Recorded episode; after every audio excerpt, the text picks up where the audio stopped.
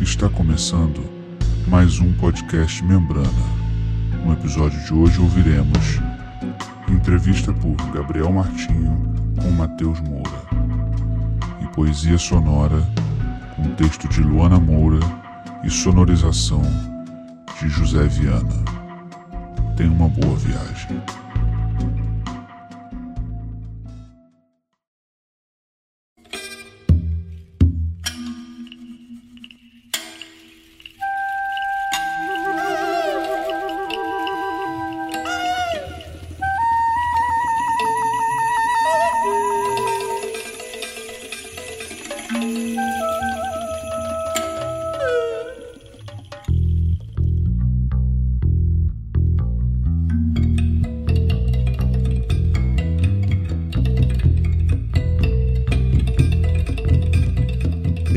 Começando aqui mais uma edição do podcast Membrana. Hoje estou aqui com um convidado, um jovem compositor, poeta, cineasta, Matheus Moura. Matheus, que se não me engano, nasceu no Rio de Janeiro, mas vive há muito tempo já no Parazão de Meu Deus, que eu adoro. Como é que você está, Matheus? Tudo bem? Já queria que você começasse falando dessa relação aí. Escuta aí o que está acontecendo aqui agora.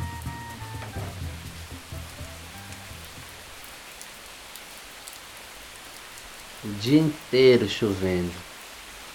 Lembra disso? Isso aí é, é o que conduz a narrativa amazônida, né? Exatamente. Eu adoro isso aqui. Sou louco, apaixonado por isso. Essa chuva que é muito curioso que a gente não sabe de onde vem tanta água, né, cara? Eu ficava me perguntando isso. Caramba, as ruas de Belém já tem até umas, umas canaletas quase que natural, digamos assim, né, no asfalto, para aquela água correr. Eu perdi meu chinelo no primeiro domingo que eu tava lá. Fui pegar o ônibus chovendo pra cacete, meu chinelo entrou na vala e foi embora. O motorista do ônibus correndo falou: "Pega lá". Aí eu falei: "Ih, mano, não dá não, já tá lá na esquina". É um clássico. Mas a tem uma resposta para isso, sabia que a água ela vem da floresta. Onde tem floresta tem água.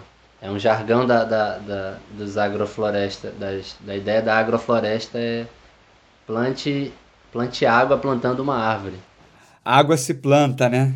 Enfim, quem vem na, na, na, na Amazônia, quem vem em Belém de avião, enxerga exatamente o que é a cidade de Belém, que é a, a maior metrópole aqui da região. É um, uma selva de pedra pequenininha numa grande floresta. É, é, as dimensões são, são não dá nem para comparar assim, né? tanto de água e de, de, de floresta que tem em relação ao, ao, ao, que tem de pedra, apesar do, do de toda a, a um impulso predatório de tentar botar essa, essa de, de ver essa floresta como obstáculo, né? Infelizmente, é, e da própria chuva que em alguns lugares é uma benção, acaba se tornando uma maldição dentro do, do, de um projeto é, frustrante e, e, e, e, colonizado de pensar uma cidade no meio da floresta, né? acaba inundando lugares, é, é atrapalhando a vida de muitas pessoas e tudo mais. É, ainda assim, o, o, o, é muito pequeno ainda o, a, a ação e a, e a os edifícios humanos diante da, da, da grande floresta ainda que é a Amazônia. E você percorreu muitos caminhos aí, não percorreu? Pelo, pelo Pará? Pois é. O... Eu nasci no Rio de Janeiro, vivi até os oito anos lá e vim morar no, no interior do estado do Pará, em Tucuruí, onde eu passei o final da minha infância e adolescência e depois vim morar em Belém. Morei um tempo em Belém e depois transitei muito pelo estado do Pará, conheço quase o estado inteiro, quase 100 municípios. Tem muitos, tem 140 e tantos municípios, né? mas conheço todas as regiões, conheço muito, andei muito por aqui, é o lugar que eu mais andei mesmo. Depois fiz viagens mais para fora, no Brasil, viajei também América do Sul. É, enfim, tem essa essa característica em mim nômade mesmo e que eu fui cada vez mais nesse processo inclusive de me reconhecer como artista e ir em busca da minha identidade, que é algo muito urgente né, na, na, na nossa geração, assim, eu fui me reconhecendo como esse não esse que faz parte de uma terra, mas esse que é migrante, que é nômade. Porque nasci no Rio de Janeiro, mas quando vou no Rio de Janeiro não me sinto um conterrâneo, não, não tenho essa relação com o Rio de Janeiro.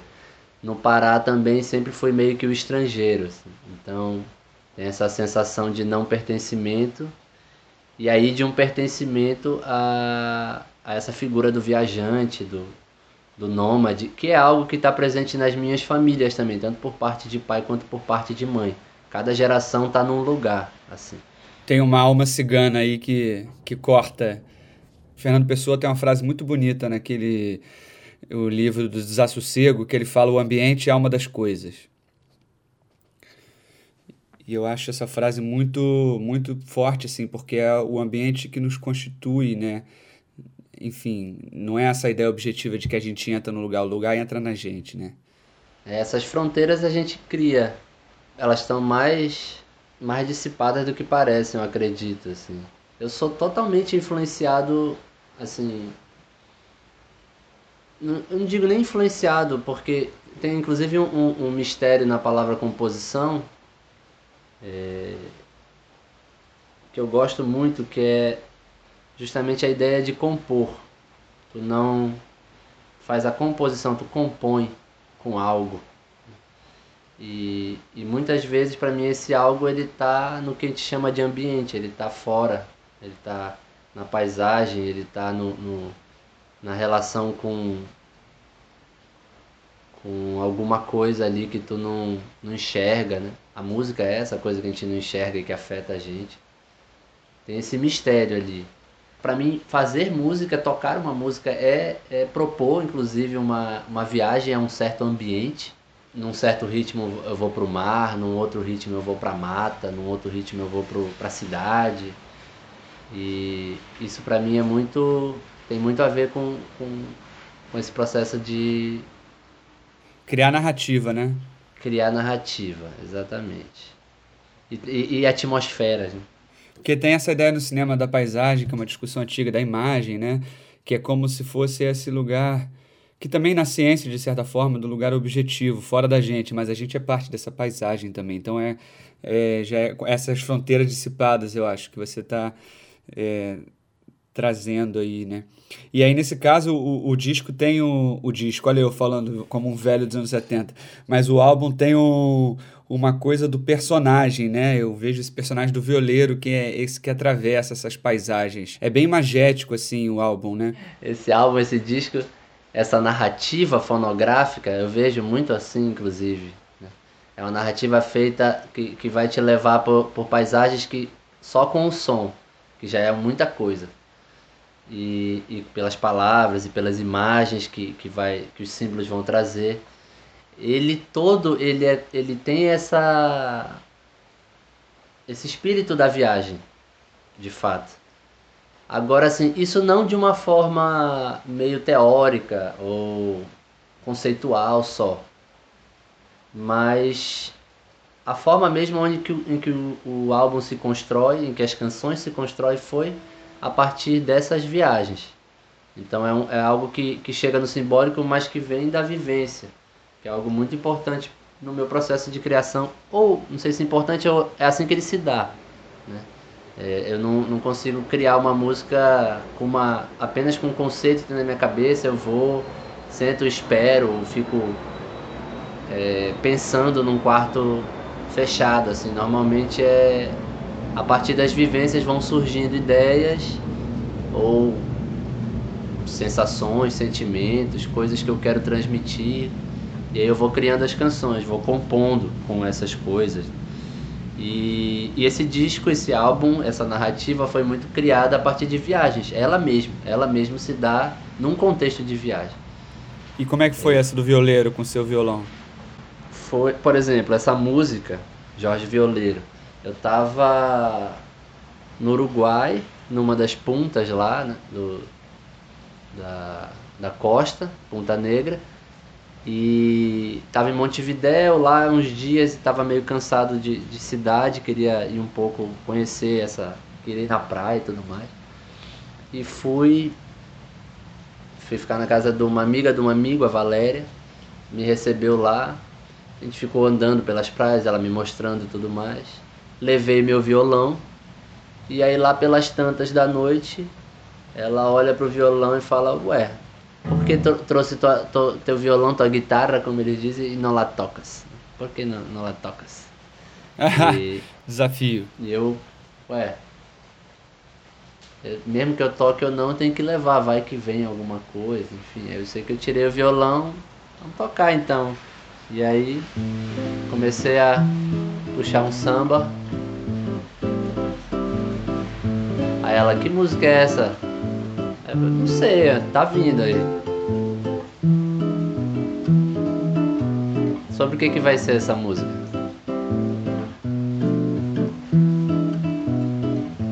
Vai ser para responder a tua pergunta. Eu falei, vou responder então a tua, tua questão. O cavaleiro, o cavaleiro nunca deixa sua espada Assim é o violeiro com seu violão, ele é o seu próprio cavalo, cavalgando pelas serras da canção. Sua espada é também o seu escudo. Ela fere e protege o coração os caminhos vai cortando com cuidado. Por justiça vai sangrando seu dragão.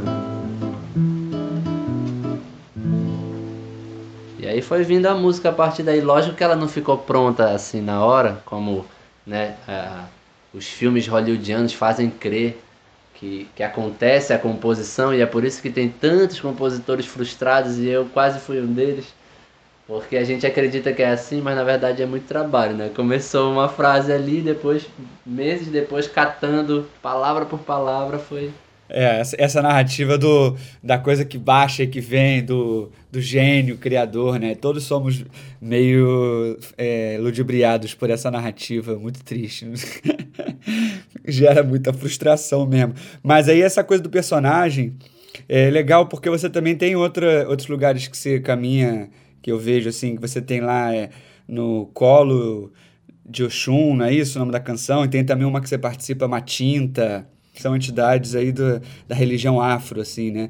Como é que você se vê entrando nesse universo, assim? Que acho que é uma coisa que você trabalha também no cinema, enfim, tá, tá, tá dentro aí da sua identificação como artista, né?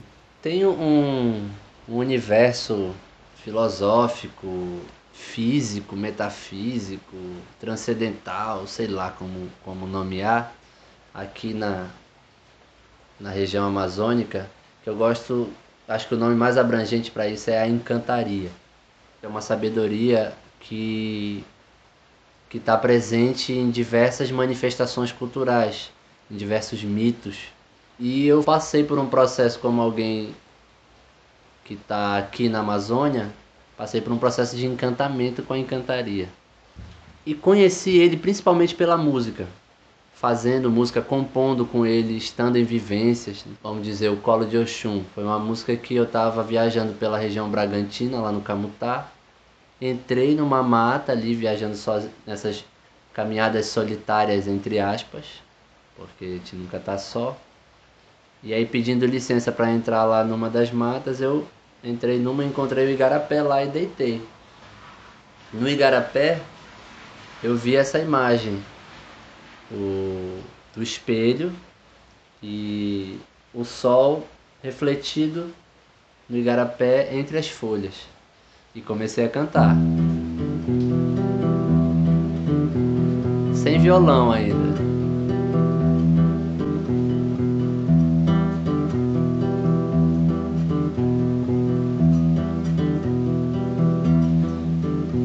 Numa tarde no colo de Oxum. Foi numa tarde no colo de Oxum. Vi no seu espelho sol entre as folhas se ocultar. Pedi licença para me lavar, pedi licença para me deitar.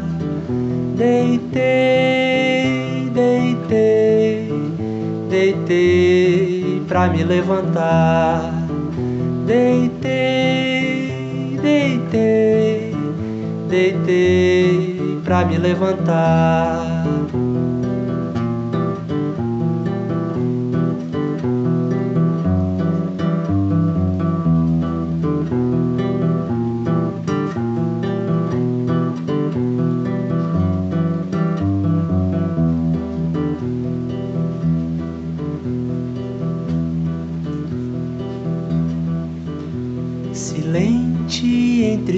Lençóis, uma serpente entre os lençóis, a sós, a sós, eu, a serpente e os nós, a sós, a sós, eu, a serpente e os nós, atada a uma corda, segurava o nosso olhar. Atada a uma corda, segurava o nosso olhar. Mamãe Oxum, mamãe, não deixa me levar. Mamãe Oxum, mamãe, me deixa mergulhar. Oba, oba, oba, oba, oba. Oba, oba, oba, oba, oba. Oba, oba, oba.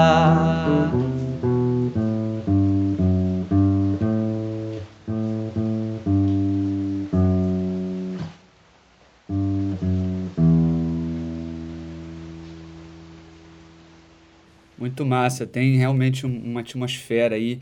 É, é curioso porque você conta e aí realmente dá para visualizar ainda mais um, um, sentimento assim de desse estar assim nesse esse universo que não te pertence. E ao mesmo tempo eu fico me perguntando porque a gente agora vive num momento é, muito forte dessas políticas afirmativas e desse, dessa questão do lugar de fala de você pertencer ou não. Qual é a sua familiaridade? Enfim com toda a sua humildade de pedir licença na própria música você pede licença né é uma crise, né? Faço parte dessa branquitude brasileira que herdou essa, essa vergonha né, da escravidão. Não a dor, né? Herdou a vergonha disso.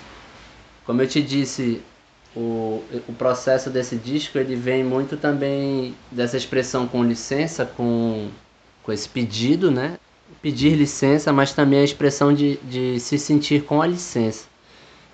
E aí tu me pergunta, mas tu pediu licença para adentrar essa encantaria, a falar sobre isso e tudo mais, todo dia. Que eu acho muito importante qualquer brasileiro de qualquer cor celebrar e entender como não evocar a música negra ou o, o próprio negro tocando uma música brasileira. É impossível. Tá no baião, tá no samba, tá no, tá no, no carimbó, né? O, indígena e o africano eles são a enzima da música popular brasileira. Todo, todo esse, esse imaginário ele está entranhado já na, na, na, música popular e eu acredito que quanto mais a gente celebra e conhece ele, mais a gente tem condições de pedir licença e respeitar. Então é mais ou menos assim que eu me vejo, porque eu tenho uma, uma relação mesmo, como já falei, de um, de um não pertencimento mas de um não pertencimento que não deixa de celebrar. E que foi difícil para mim conhecer, entender esse lugar, porque é, eu vivi muito tempo querendo pertencer. Muito tempo com, porque eu admiro muito quem se sente conterrâneo, quem canta a sua terra, tudo mais, né? E, mas eu vi que eu não era, não, não era o meu, o meu, o meu processo. Então tem essa, é tudo isso, é uma crise muito louca.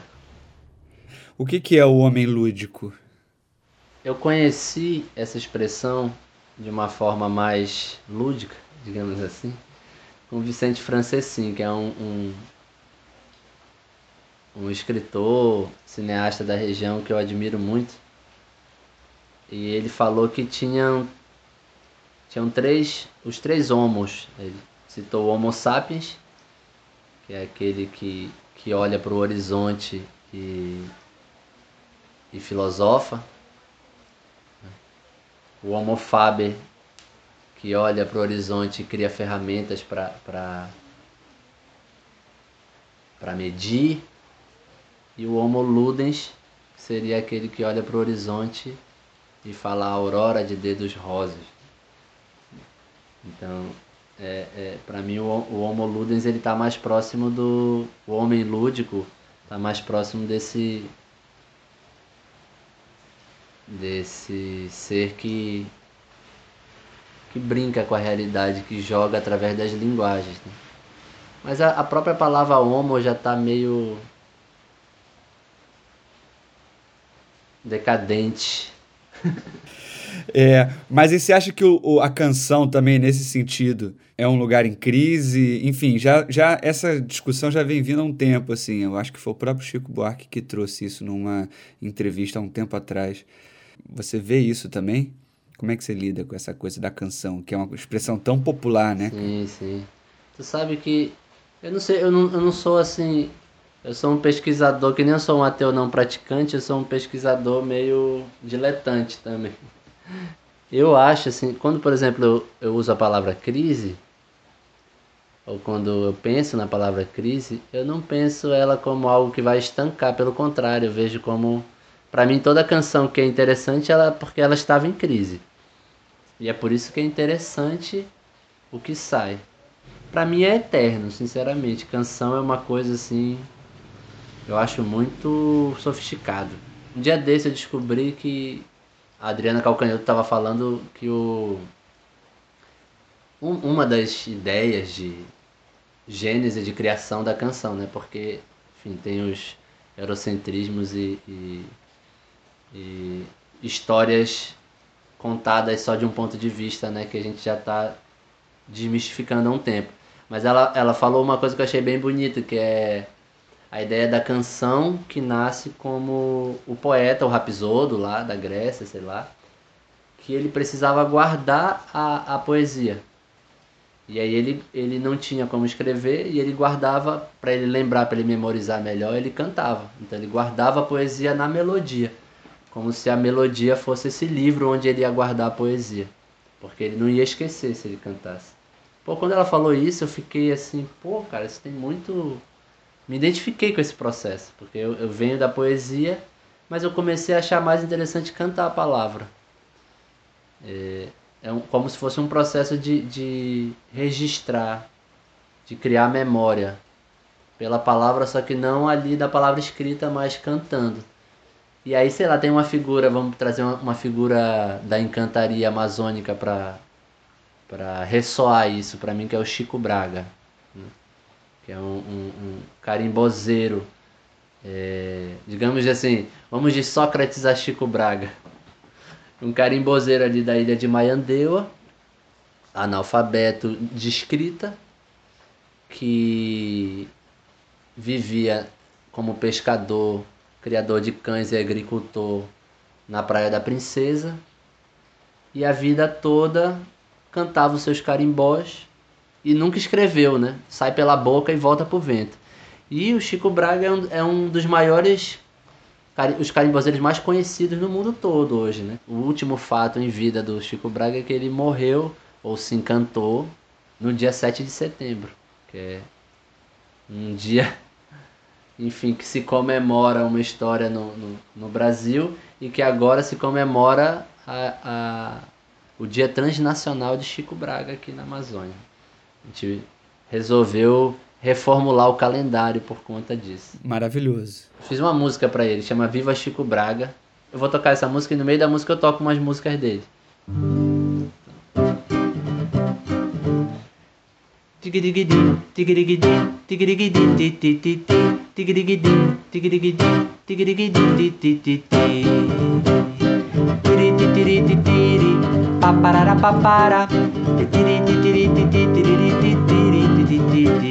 tatara tatara tatara paparara papara papara papara papara papara papapá era dia do cidadão marchar, era dia da pátria dar tiro pro ar, era dia de ir pra rua pra bandeira balançar, era dia de ir pra rua pra bandeira balançar. Mas agora tudo vai desmudar, mas agora tudo vai desmudar. No dia 7 de setembro, Chico Braga foi pro mar. No dia 7 de setembro, Chico Braga foi pro mar. Mas não se preocupa não, ninguém não vai ficar em casa não. Só quem vai dessa bandeira é a maraca que vai na mão. Só quem vai dessa bandeira é a maraca que vai na mão. Maraca, maraca, maraca, viva Chico Braga. Maraca, maraca, maraca, viva, viva Chico Braga. Maraca, maraca, maraca, viva Chico Braga. Maraca, maraca, maraca, viva, viva Chico Braga.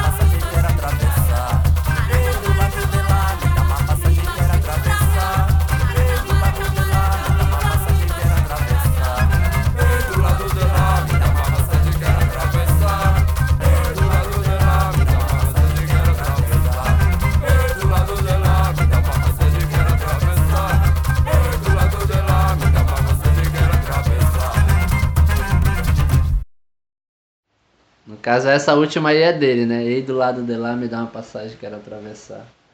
Que é exatamente. O Chico Braga é um desses cantores, como Dorival Caymmi, que é denotativo, né? Ele canta o que ele vive. Então era, era o processo cronístico dele também. De... É, mas também não deixa de ser a, a narrativa que ele. Como ele traz a narrativa, que é o, o grande encantamento da coisa, né?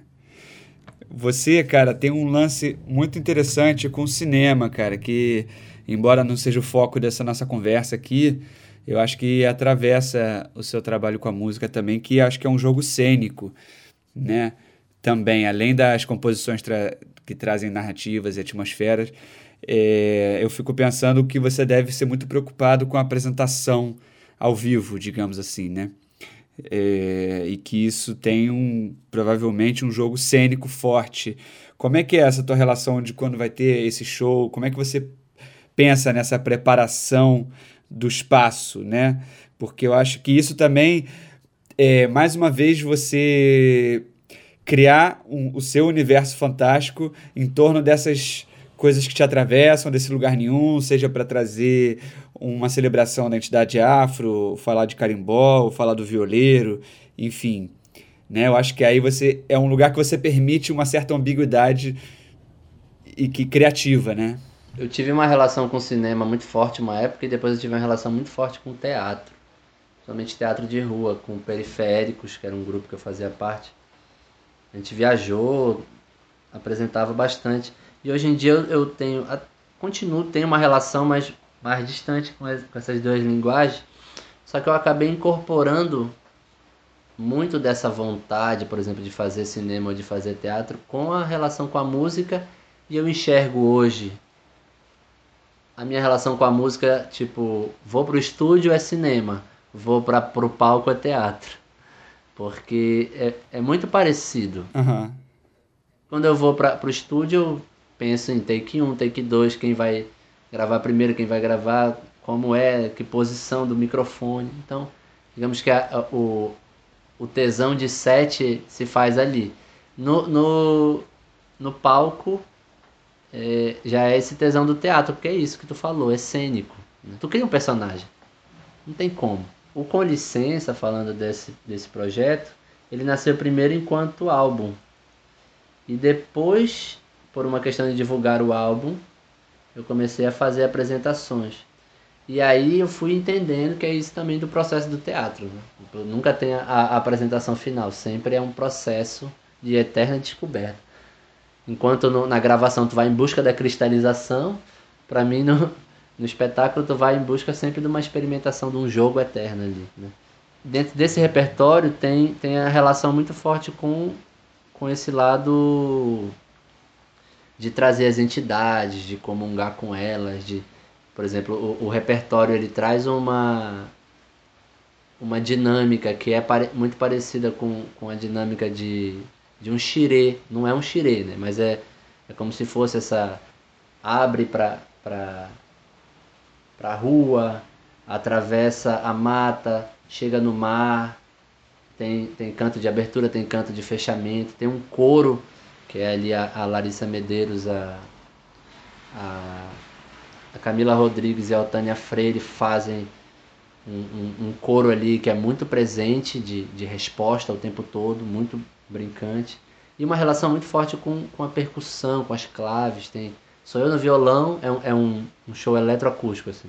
É, acústico, só que plugado, né? Eu no violão, três batuqueiras cantoras, cantadoras, assim, e um alguém que toca sopro. Mas nesse caminho, se eu for fazer, que eu tô com vontade de fazer outros shows com outras músicas, aí vai ser um, um outro processo cênico, como tu tá colocando, assim. Eu vejo muito assim, eu enxergo muito como realmente é, narrativa e construção de personagem para cena. Para mim não tenho só um personagem, não tenho só uma máscara. Cada processo é um processo assim. Tem o que eu, eu tô fazendo um álbum agora que chama Imitação do Vento e que já é um, um, um, uma coisa que eu quero apresentar mais nesse lugar despojado, intimista, o, o cara com violão e mais o, o, uma outra pessoa com violão só. E tem alguma música desse álbum aí que você quer tocar aí para mostrar, dar uma palhinha do que vem por aí? Pois é, tem, tem uma música que foi gravada agora como single, que eu acabei de lançar, que é Manhãzinha. É uma música que eu lancei com a Larisa, uma música minha da Larisa. Sim, a Larisa Xavier, que tivemos aqui com ela já. Eu escutei a, a música, então você quer tocar ela? Ou é, a presença dela seria imprescindível? Olha, é, tu conhece a figura, né? a presença dela realmente é imprescindível. Mas eu consigo tocar ela assim de uma outra forma, mas eu posso aproveitar e tocar outra e convidar as pessoas para ouvir essa, né? que, que tem, no, tem tanto no YouTube quanto no Spotify. Mas tem uma música que, que, que eu toco, eu fiz uma música que eu fiz para minha irmã, chama Luana, um shot. Eu tenho uma irmã gêmea e essa música fala disso.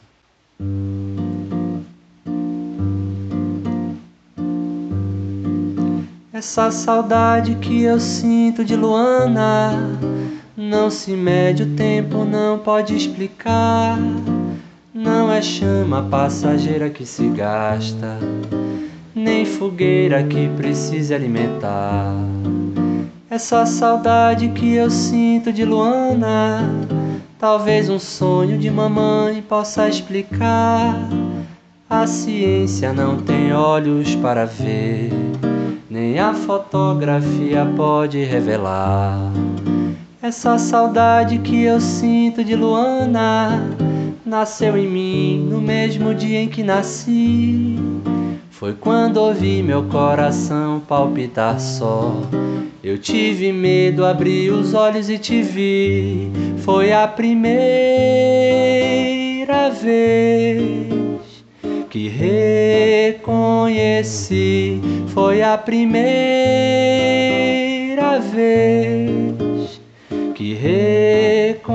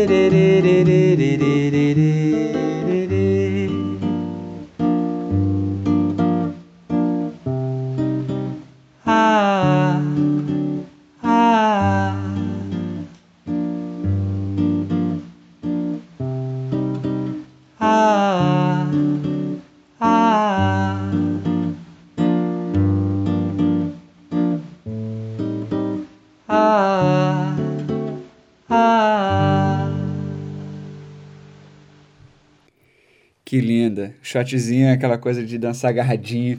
E aí você contando essa prévia da, dessa canção da sua irmã gêmea, que é uma informação que eu não tinha, que eu não sabia. Aí eu aproveito o gancho para falar então. Matou o cinema e foi a família? Como é que é isso?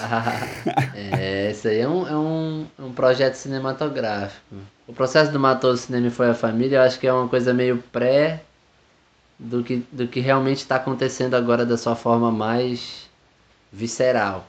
Que era essa, essa ideia de que, na época, ali quando surgiu o projeto, de que o cinema ia deixar de ser essa coisa nas mãos de poucas do, do, dos selecionados, né? Tipo, de quem sabia mexer nas ferramentas, iria virar uma linguagem comum, como é a escrita.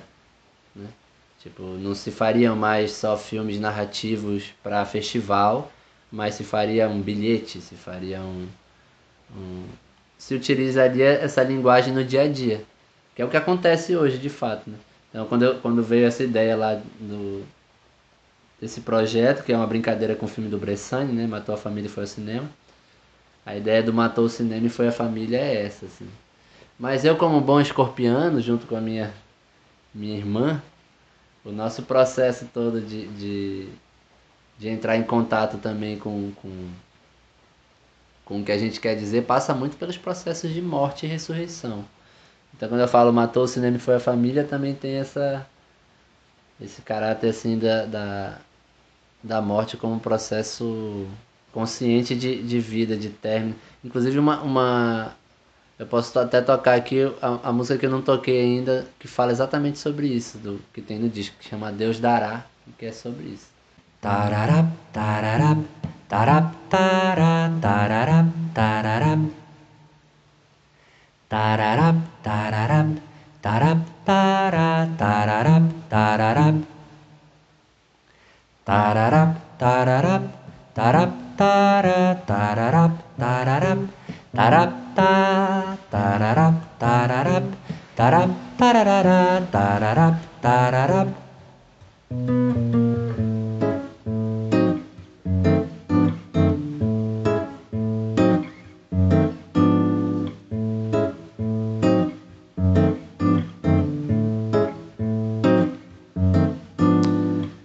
não encontro uma saída, eu reconheço a ida, a hora de dar no pé. Se não me embalam nesse embalo, não me dão guarida, vou procurar minha fé. Abro minhas asas, vou voando feito um passarinho, faço da brisa meu lar.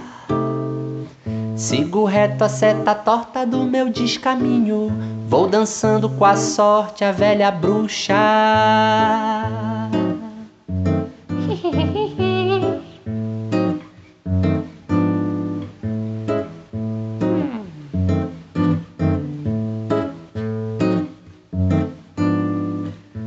Pela rua é proibido, eu sigo pela lua. A noite vem me abraçar. Em cada esquina eu encontro uma estrela guia, em cada porto um axé. Com minha luz eu vou zanzando, feito um vagalume, brilhando na escuridão. E cada porta que eu abro do meu labirinto, vou compondo com a morte mais uma canção.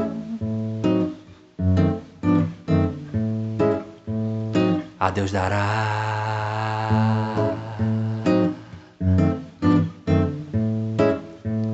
A Deus dará.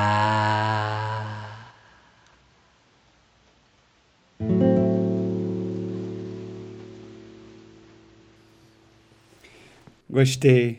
Eu queria falar um pouco, talvez, não sei se você acha que cabe ainda, dessa vivência de rua que você falou, né? É, a vivência de rua em Belém, como esse, a, rua, a rua como lugar de criação. Me veio uma música, tu falou, falou agora, teve uma música que eu fiz exatamente assim.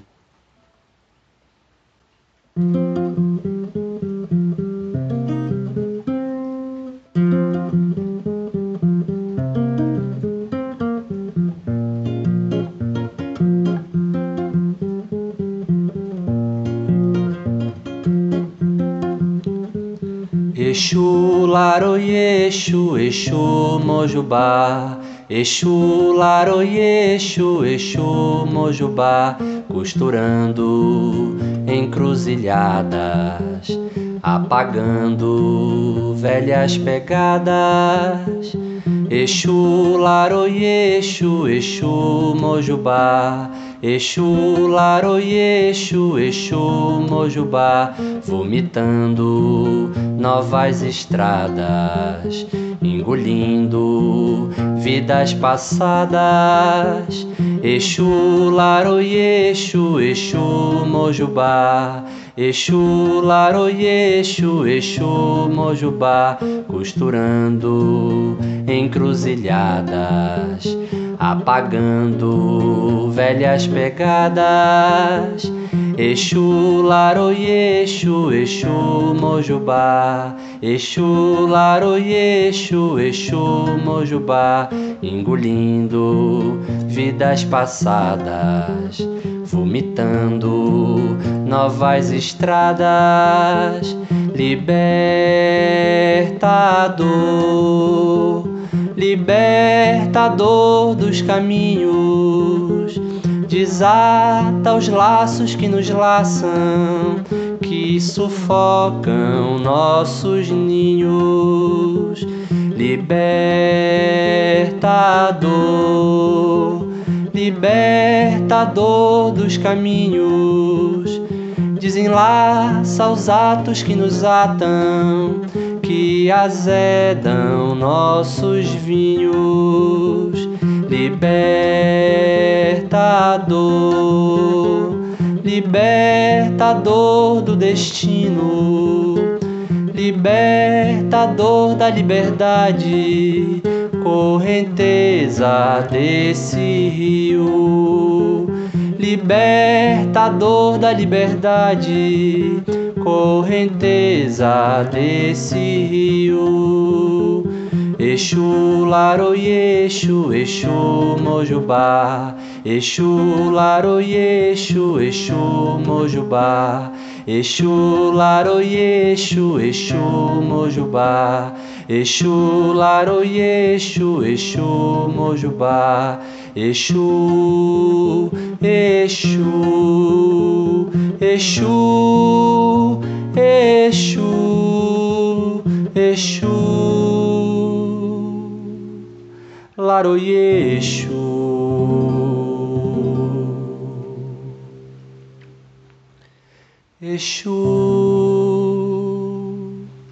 Moju,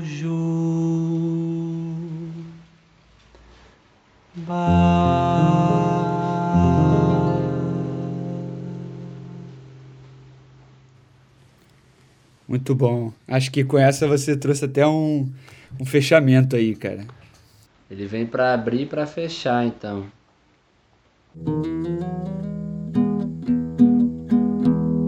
Esse é o podcast Membrana.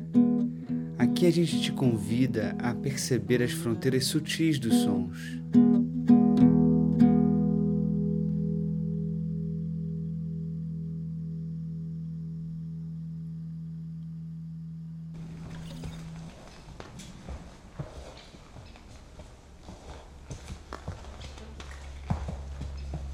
Os homens vão instantes. Não sei que parece que abrir caminhos.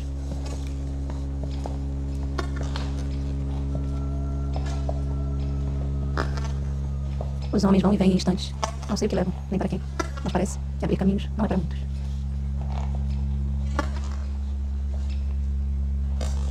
Os homens vão e vêm em instantes.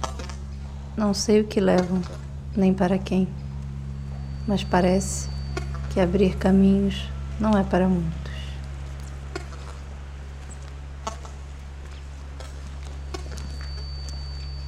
Os homens vão e vêm em instantes.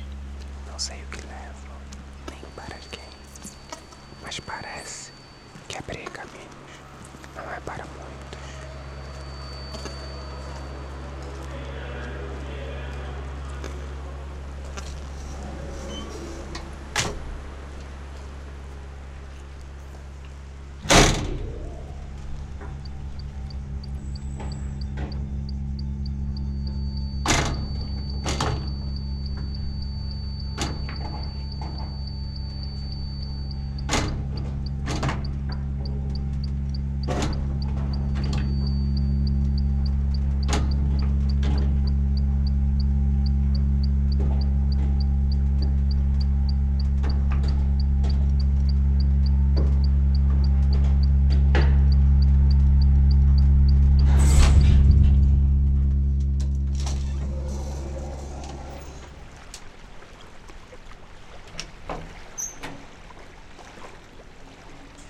Reabitar.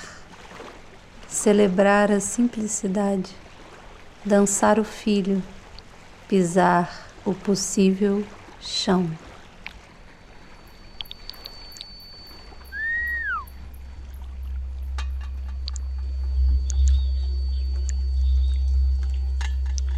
O mundo não parou. As árvores continuam exercendo a sua expansão. Nós é que perdemos o eixo. Giramos demais as órbitas do pensamento e deixamos as rodas tomarem conta da cidade. Será tarde demais para entrar naquela raiz?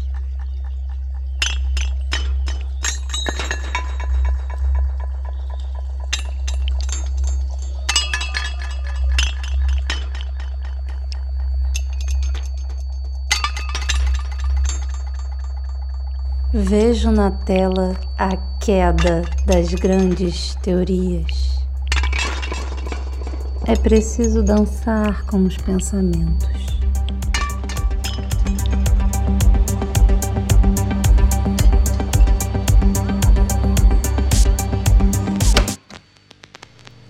As armas, as lutas e as armas, as separações, as lutas e as armas as bocas, as separações, as lutas e as armas.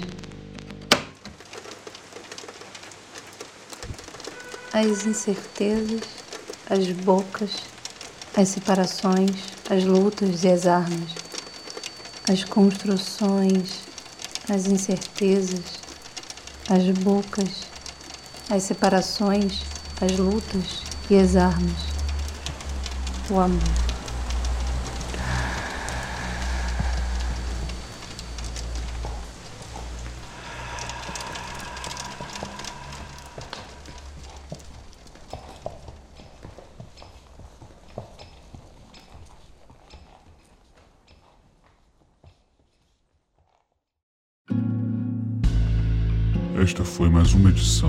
Podcast Membrana.